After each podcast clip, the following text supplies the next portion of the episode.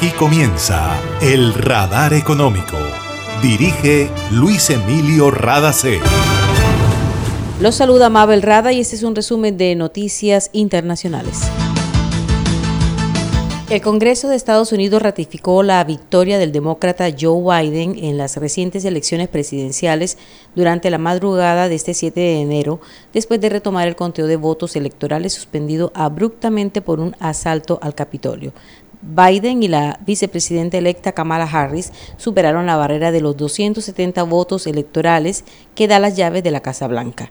En total obtuvieron 306 votos electorales y el actual vicepresidente Mike Pence, quien presidió la sesión, declaró que la ratificación de ambas cámaras del Congreso es suficiente para aceptar la elección de Biden.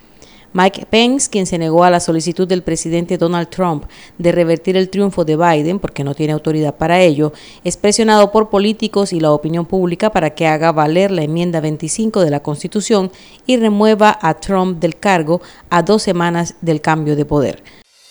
Es hora de renovar y juntos trabajar.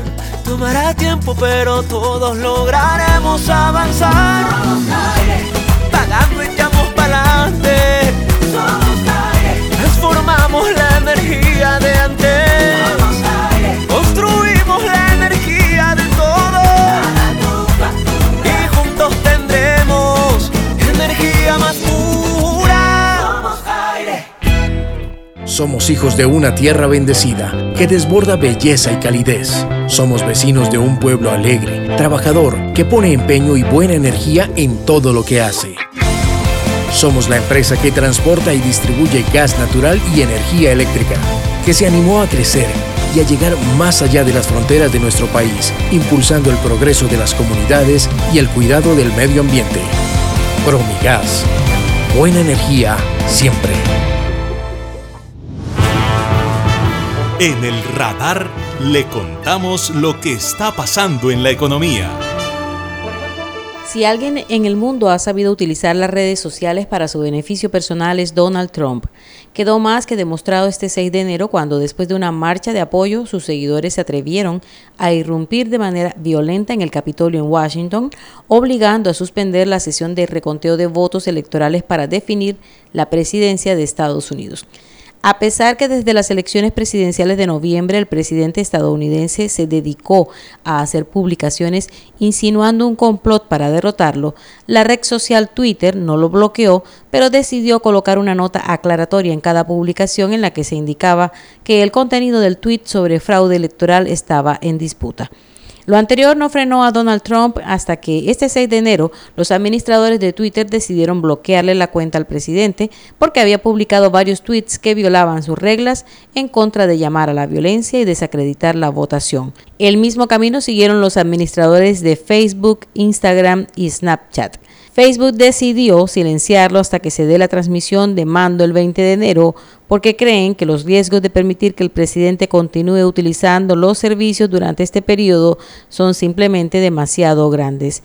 YouTube, por su parte, implementó una política de desinformación de fraude electoral más estricta para facilitar la suspensión de Donald Trump. En Gases del Caribe seguimos trabajando para ti. Sin moverte de casa, realiza el pago de tu factura, consultas, duplicados y trámites en línea a través de nuestro portal web www.gascaribe.com y sigue disfrutando en familia de los beneficios del gas natural. También puedes pagar en los puntos de recaudo Efecti, Supergiros, Baloto, RappiPay y corresponsales bancarios. Nuestro compromiso es estar contigo. Pagar la factura es tu responsabilidad. Gases del Caribe Estamos contigo. Vigilado Superservicios.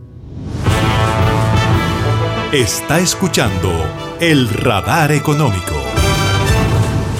Michelle Bachelet, la alta comisionada de Naciones Unidas para los Derechos Humanos, dijo en un comunicado que está profundamente preocupada por el asalto en el Capitolio de Estados Unidos, pues demuestra claramente el impacto destructivo de la distorsión deliberada y sostenida de los hechos y de la incitación a la violencia y el odio por los líderes políticos expresó que las alegaciones de fraude electoral que se invocaron se hicieron para tratar de socavar el derecho de participación política.